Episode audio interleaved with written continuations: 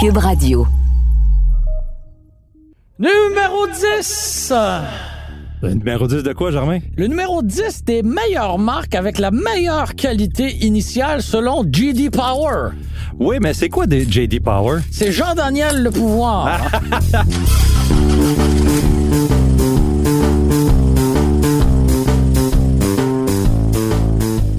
Blague à part, euh, Louis-Philippe, avant de commencer ce palmarès, on pourrait quand même peut-être expliquer c'est quoi JD Power, parce qu'on entend souvent ça dans des publicités radio ou télé de constructeurs automobiles. On va nous arriver avec des données, des statistiques. Oui. Mais le consommateur moyen, il a aucune idée c'est quoi JD Power. Et on va commencer ça maintenant. On part! On part!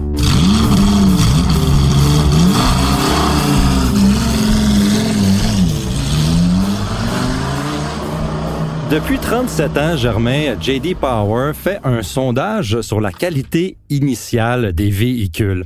Qu'est-ce que ça veut dire, la qualité initiale des véhicules? C'est dans la première année d'achat ou de location d'un véhicule aux États-Unis. Il faut se rappeler que les gens qui sont sondés par JD Power sont uniquement aux États-Unis. Donc, on se sert des données rendues ici au Canada pour faire de la promotion, mais les, les consommateurs canadiens, eux, ne sont pas sollicités par ce sondage-là. Exactement. Donc, euh, les, les, euh, les affaires qu'on évalue dans la qualité initiale, essentiellement, c'est les intégrations euh, sur le système d'infodivertissement, euh, la finition, euh, divers problèmes qui peuvent arriver avec le véhicule dans la première année. Mais il est pas supposé arriver de problème avec Non. un véhicule neuf, non?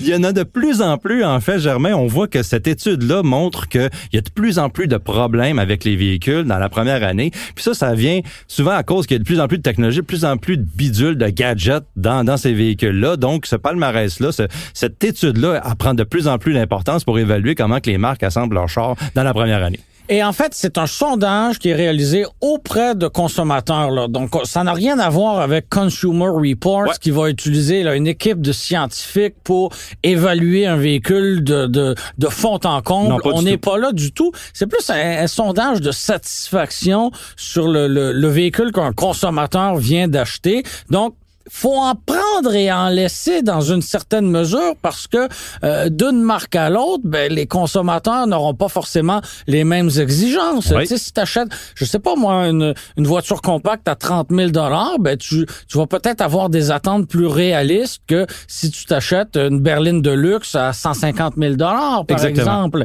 Et euh, on va peut-être avoir tendance à être indulgent avec certaines marques et l'être un peu moins avec d'autres et on y reviendra. Numéro 10. euh, La marque Lexus en dixième place de ce palmarès-là. Et bon, vous l'aurez deviné, là, il y a beaucoup plus que 10 marques dans, euh, dans l'industrie automobile. On reviendra à la toute fin avec les, les, les marques qui sont dans le fond de la cave. Mais en numéro 10, on retrouve Lexus qui a connu 171 problèmes par 100 véhicules. Donc, euh, et euh, on, on le mentionne tout de suite, la moyenne de l'industrie se situe à 192 problèmes par 100 véhicules. Donc, essentiellement, c'est à peu près deux problèmes par véhicule, ce qui me paraît assez énorme pour un véhicule neuf. Mais en même temps, est-ce que euh, dans ces problèmes-là rencontrés ou dans ces problèmes-là qui sont mentionnés à Jean-Daniel Le Pouvoir, est-ce que on on n'inclura pas, par exemple, le, le capteur de pression des pneus qui ferait défaut ou euh, un, un, comme on dit en français, là, le, quand le check engine Un allume glitch, là. pour Ouais, un ouais. code d'évape, là, alors que euh, il n'y a pas de réel problème. Est-ce que euh, une, une, une réinitialisation euh, euh, de, de la connexion Bluetooth de ton téléphone cellulaire à ton véhicule, est-ce que c'est un problème? Ben, pas le choix d'admettre que oui dans ces cas-là. Oui, c'est des affaires qui plus- arrivaient pas avant nécessairement, mais peut-être qu'elles c'est pas- n'arrivaient pas... parce que le gadget était pas là avant. Donc, euh, c'est il ça. faut prendre Et- ça en ligne de compte. Puis Lexus a, était reconnu dans ce palmarès-là pour être en haut souvent, et puis maintenant ben, a descendu justement parce que ça montre peut-être que certaines technologies ne sont pas nécessairement à point dans l'intégration de certains des véhicules. Et j'ai l'impression aussi qu'il y a une part du problème qu'on peut pelleter dans la cour du concessionnaire aussi, parce que prends l'exemple d'un consommateur qui ne s'est pas acheté un véhicule neuf dans euh, les 6-7 dernières années, disons, et que euh, demain matin prend possession d'un véhicule neuf. Ben, il va se retrouver face à un, un objet technologique fort complexe qu'il ne maîtrise pas Ouais. et euh, il, il aura besoin, entre guillemets, de- de- d'une formation pour apprendre à apprivoiser son véhicule. Bien sûr que le préposé à la, livra- à la livraison ne pourra pas passer deux jours complets avec toi, mais, euh, mais Ouais, il- c'est des fois, il y a, il y a une, il y a une part d'éducation à faire aussi.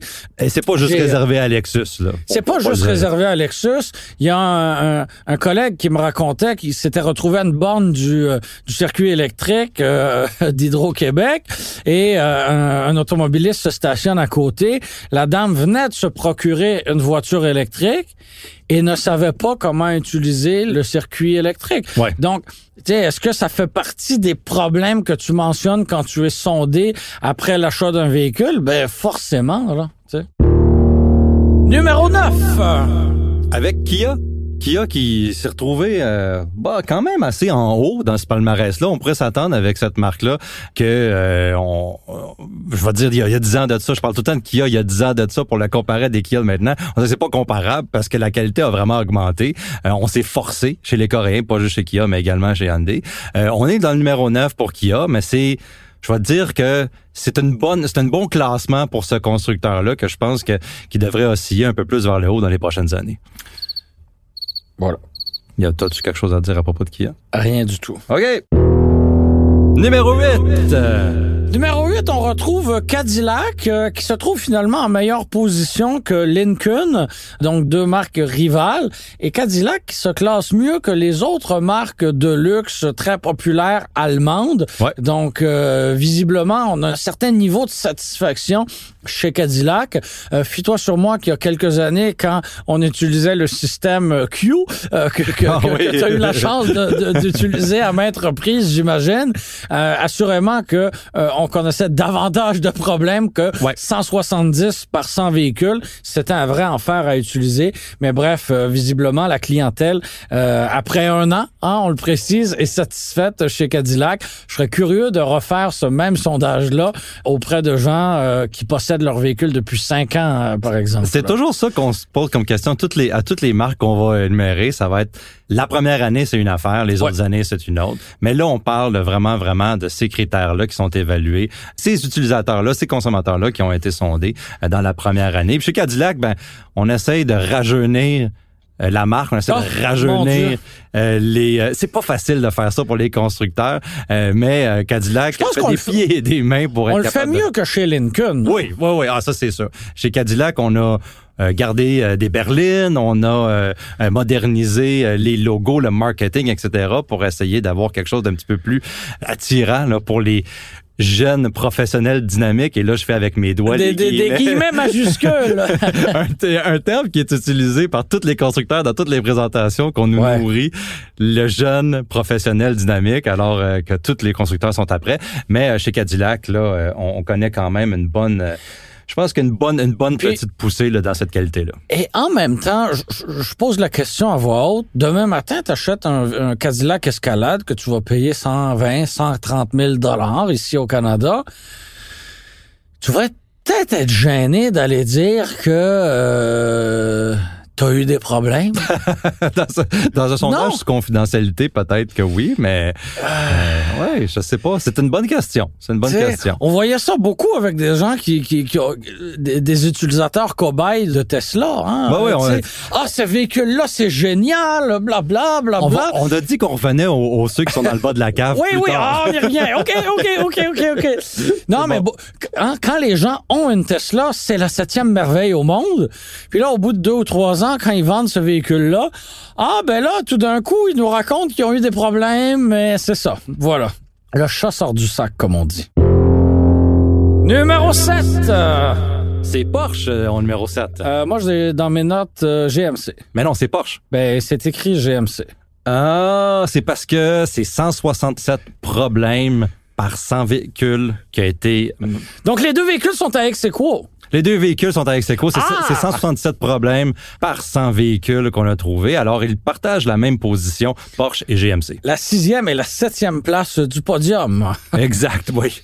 Ben, deux marques complètement différentes. Hein, qu'on- on, partage euh, seulement ça, je pense, que chez Porsche et GMC. Euh, Porsche, le constructeur allemand, qui est, re- qui est, euh, reconnu évidemment pour euh, sa 911, mais euh, les, les- les plus gros vendeurs chez Porsche et les, les gens qui ont répondu à ce sondage-là, c'était probablement des propriétaires de Macan et de Cayenne. de Cayenne aux États-Unis. Bon, la, la, la Panamera, c'est populaire aussi. Fait que, mais visiblement, on a un- un- on a une réputation hein, de véhicules solides, de véhicules à la fine pointe de la technologie, mais la clientèle est satisfaite. Alors, euh, je pense qu'on peut dire mission accomplie euh, chez Porsche. Et GMC. Et GMC. Protégez vos dépôts, c'est notre but. La SADC protège vos dépôts dans les institutions fédérales, comme les banques. L'AMF les protège dans les institutions provinciales, comme les caisses. Oh, quel arrêt! Découvrez ce qui est protégé à vos dépôts sont protégés.ca.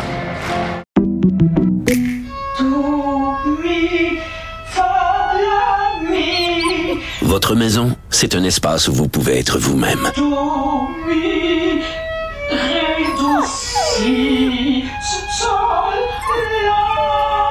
Mérite d'être bien protégée et vous méritez d'être bien accompagné. Trouvez la protection la mieux adaptée à votre maison avec Desjardins Assurance et obtenez une soumission en quelques clics sur desjardins.com.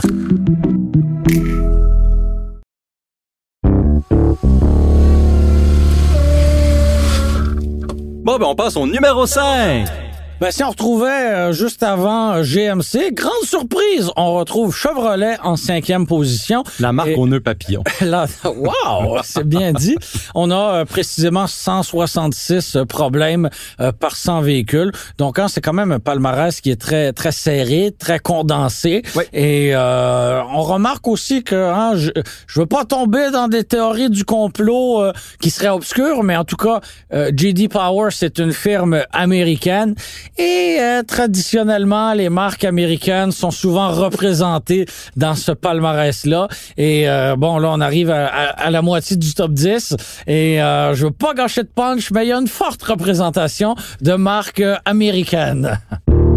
Numéro 4. Buick. Une autre marque américaine, semi-chinoise, semi-américaine, hein, je pense oui, qu'on peut... fort populaire Oui. en Chine, euh, tout comme Lincoln euh, d'ailleurs, euh, qui sont encore populaires. C'est des marques qui sont en vie à cause de- du marché euh, asiatique. Buick qui se retrouve en haut, c'est pas la première fois qu'on le voit là, Buick en haut du palmarès. Peut-être euh, ces véhicules-là, justement, les gens sont très satisfaits. Ils font pas beaucoup de millage. Hein. Peut-être, euh, je trouve que les propriétaires de Buick, c'est, c'est pas scientifique qu'est-ce que je vais dire, mais euh, peut-être un- une clientèle un petit peu plus âgée, un peu moins jeune, professionnel, dynamique, encore les guillemets avec mes doigts, euh, mais plutôt des golfeurs encore que Buick essaie de, de, de rajeunir. Mais peut-être que ces véhicules-là, nécessairement, sont entre les mains de gens qui sont des adeptes de cette marque-là, qui ont toujours aimé qu'est-ce que cette marque-là produisait, puis. Et pourtant, c'est peut-être justement une clientèle qui est plus âgée et qui maîtrise peut-être moins tous les écrans et systèmes informatiques à l'intérieur du véhicule. Alors pour moi, c'est en quelque sorte une surprise de voir la marque, euh, la marque. Buick euh, si haute dans le dans le palmarès. Mais on va dire que le système d'infodivertissement chez Buick, ça fonctionne bien. C'est assez simple. Oui, c'est, mais mettons que la dernière général, technologie là, que tu as utilisée dans ta vie, c'est un pagette. Ça se peut que tu sois un fax. en fax. Ça se peut que, tu sais, il y a pas de papier à bretelles, là, dans un, dans un Buick, là. Hein? Ouais, bon ben les, les propriétaires de la, dans la première année 2023 de chez Buick sont contents, fait qu'on peut pas s'ostiner avec ça. C'est ça qui compte. Numéro 3, Alfa Romeo. Alfa Romeo. Oui, monsieur. Ça, c'est toute une surprise, là. Ouais. Parce que, euh, comme chroniqueur automobile, quand on se fait poser des questions sur Alfa Romeo, ben, euh, on est toujours un peu plus hésitant à cause de la, Ouais. de la notion de fiabilité. Puis on sait que c'est des véhicules qui peuvent qui ont leur caprice, hein, on va dire ça comme ça. Puis en même temps, on reçoit beaucoup de commentaires de gens qui en possèdent et qui sont totalement Très heureux, de, heureux. de- de leur véhicule. Alors, c'est pas une science exacte, mais toujours est-il que euh, dans ce palmarès, eh bien, Alfa Romeo se classe au, au troisième rang avec 143 problèmes euh, par 100 véhicules. Quand même Et- moins que là, les autres là, Ben oui, parce qu'avec Buick, on était à 162, là. Donc, il y a une marge, il y a une solide marge entre les deux, là. Oui, puis puis euh, faut rappeler que Alfa Romeo est sous l'égide de Stellantis, Oui. comme les avec les marques Dodge, Chrysler, Ram, etc. Bon, ben tu viens de nommer les Donc, numéro euh, 2 et numéro wow, 1. wow, wow, wow, wow. On va en parler, mais Alfa Romeo, justement, qui est des véhicules qui sont vendus à très petite quantité, pas beaucoup de concessions. Euh, Donc euh, l'échantillonnage est plus petit. Ouais, puis ils ont pas, il y a pas beaucoup de modèles non plus. Hein. Euh, Jusqu'à maintenant, euh, Stelvio Giulia, c'est euh, c'est pas mal ça. Là, il, il- là, il vient, Il y a le d'a- il vient tonal, devenir le qui tonal, comme dirait notre collègue. Euh, mais oui, c'est lui qui vient de débarquer. Alors euh, lui, et, jusqu'à maintenant, il y avait il y avait seulement ces deux véhicules-là. Maintenant, il y a le tonal. On, on- il faut le prendre en ligne de compte. Mais euh, pour dire que c'est étonnant, mais on, les propriétaires que- les aiment. Est-ce que c'est justement pas un exemple de de gens qui se procurent un véhicule en connaissance de cause, savent qu'il y a peut-être un certain risque et qui vont être vont- Agréablement surpris, comme oui, nous. ou qui vont accepter et pardonner certains petits défauts. Mhm. Est-ce que ça se peut, ça? c'est possible. C'est possible. Puis est-ce que ça se peut qu'à l'inverse, si euh, tu t'achètes un Toyota RAV4 à essence ou une Corolla euh, de base à essence et, et, et, et que tu penses que ce sera un véhicule sans T'as problème tellement jamais, d'attentes. t'as des attentes ouais. super Puis élevées. pas juste des attentes, mais des attentes parce que t'attends pour l'avoir aussi. Oh, oh, ouais. Oh, oh. Elle est bonne, est bonne, elle est bonne, elle est bonne. Numéro 2. ben, tu nous as un peu vendu la mèche. Mais il faut là, le faire mais- avec la voix euh, de... euh, euh, oui. La légende. Ram. C'est presque sensuel, tout ça. Hein? Merci, merci. Et euh, oui, donc 141 euh, problèmes. Je pense que c'était à toi de parler. Ouais, ben, Je pense que c'était à toi. la, la marque RAM, les camions, hein, euh, on parle de, comme tu as dit, 141 problèmes par 100 véhicules qui ont été rapportés.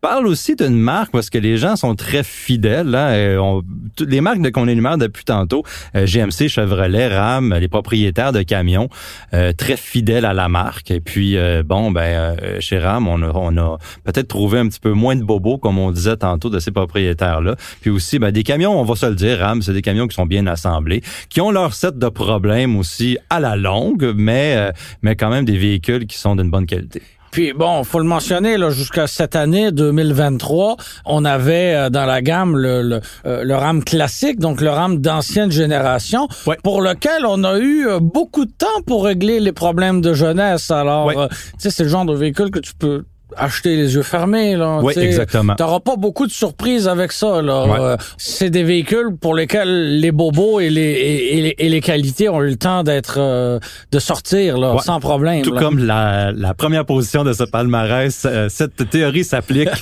très bien.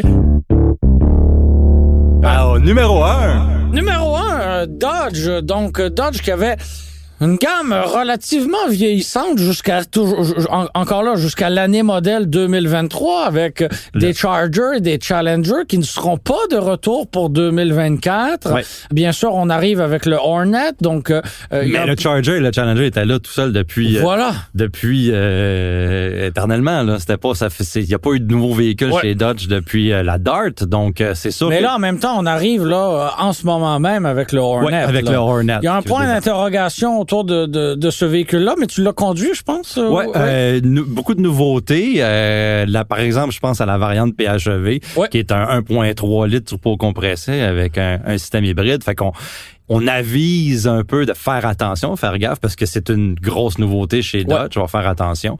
Euh, mais quand même, euh, un nouveau véhicule qui s'ajoute à la gamme depuis vraiment longtemps. Et pour ce pour Dodge, ben, on, f- on, on félicite d'avoir gardé cette qualité-là dans les dans le peu de véhicules qu'il y avait dans le dans le catalogue euh, et garder cette qualité-là initiale. Alors, c'est la marque championne selon JD Power en 2000 euh, pour l'année 2022. hein. Ben oui. Voilà. C'est ça. Un petit mot sur euh, le fond du baril? Ouais, ben le fond du baril, puis des, des marques aussi qui nous ont étonnés. Comme moi, je vais commencer avec Toyota, qui est en dessous de la Ouais. moyenne. Euh, c'est très rare.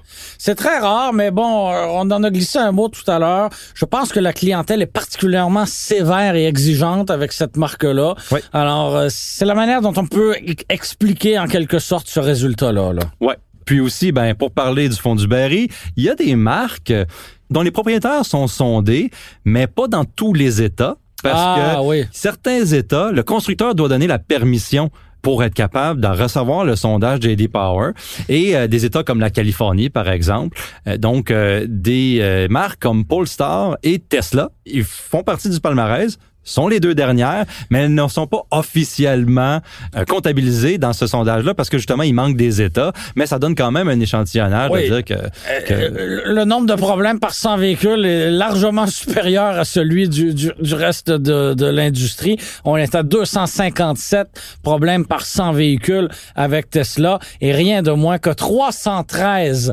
problèmes par 100 véhicules. Ça Pour veut dire Polestar. essentiellement 3 par véhicule Ouais, ouais. par, par Polestar. C'est énorme. Là. Polestar, énorme. qui est, qui est euh, une marque, une sous-marque de Volvo, hein, affiliée avec euh, le, le gros consortium chinois Geely.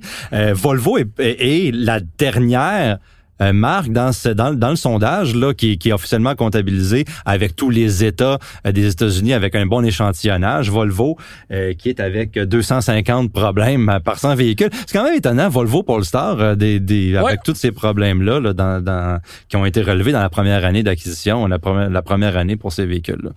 C'est peut-être décevant, mais euh, ce sont les chiffres qui nous sont donnés. Là. On on n'invente rien. Là. Et ça ne reflète pas forcément non plus notre opinion euh, personnelle et Non, professionnelle. Exactement. L'an prochain, on va probablement voir VinFast aussi dans ce. Oh oui! S'ils vendent assez de véhicules aux États-Unis. Euh, je sais pas s'ils seront dans le top 10. Ouais, à date, on, on s'en doute. Surtout que moi, par exemple, j'ai essayé euh, le VF8, le VinFast dans la première Une la merveille. le Hein? Je pense qu'on peut dire ça comme ça. Mais Une vraie écoute, petite merveille. Germain, moi, j'ai Ben eu oui, t'as conduit ça une deux heures, t'as pas eu de problème. correcte. Non, non, mais juste pour te dire que c'est pas dans la Oui. première année d'acquisition qu'il va y avoir des problèmes. Nous autres, c'est dans la première journée Ah! du lancement que, que après nous, le, le- le groupe canadien qui a essayé ces véhicules-là, les Américains, le lendemain, ont eu des bobos que les gens sondés dans le dans le sondage JD Power pour la qualité initiale répondraient que ah c'est un problème. Et nous autres ça a duré à peu près 24 heures. Donc on dit que chez Venfast on va tout réparer ces affaires là, on donne la chance aux coureurs, c'est un premier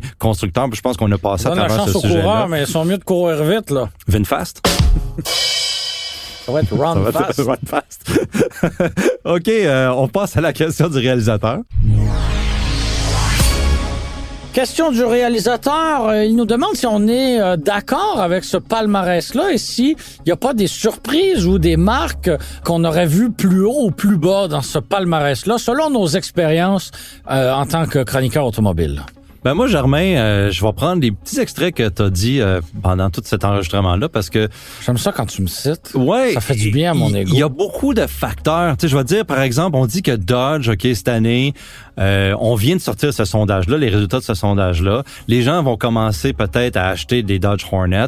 On le sait pas. Peut-être qu'il va y avoir des problèmes avec. Ils vont s'être basés un peu sur ces résultats-là qui ont été comptabilisés avec des propriétaires de Challenger puis de Charger, pas des propriétaires de, de, de Dodge Hornet. Donc, c'est sûr que euh, ça veut pas tout dire. C'est ça que je trouve que un, une des facettes que le sondage, qu'on peut pas se fier entièrement à ces résultats-là. Et puis, euh, pour les véhicules que je pense qui mériteraient une, une meilleure position, là, on regarde Acura, Honda, euh, bon, Honda qui est un petit, qui est légèrement un peu plus haut que la moyenne, Acura qui est beaucoup plus bas. Sont, Oui, c'est ça. Donc, et, et- et des fois, on se l'explique mal parce que bon, deux marques aussi proches, bien, euh, puis un grand écart aussi entre Lexus et Toyota. Ah ouais. Euh, qui utilisent Ben, les c'est mêmes ça, les mêmes plateformes, les, mêmes composantes, bien souvent, les mêmes moteurs, transmissions, etc. Fait que des fois, on s'explique mal ces, ces écarts-là. Moi, je suis très surpris de voir Jaguar dans une bien meilleure position que Subaru, Hyundai, Honda, Toyota. euh, Au-dessus de la moyenne Jaguar. Tu sais, euh, euh, j'ai- de la misère, moi, à, digérer cette, cette position-là. Ça me paraît tout à fait, tout à fait illogique. Mais, Mais, bon, c'est des gens qui ont été sondés Et et, qui ont puis été des propriétaires qui ont été satisfaits. Donc Voilà. c'est sûr que on peut pas, on peut mettre en doute, on peut être surpris, mais euh, c'est un sondage qui est, qui est fait en bonne et due forme par des propriétaires. Donc on le prend en ligne de compte pareil. Voilà. Merci d'avoir été des nôtres. C'était Louis-Philippe Dubé et moi-même, Germain Goyer, à l'animation. À la réalisation, la musique et le montage, Philippe Séguin. C'était une production Cube Radio.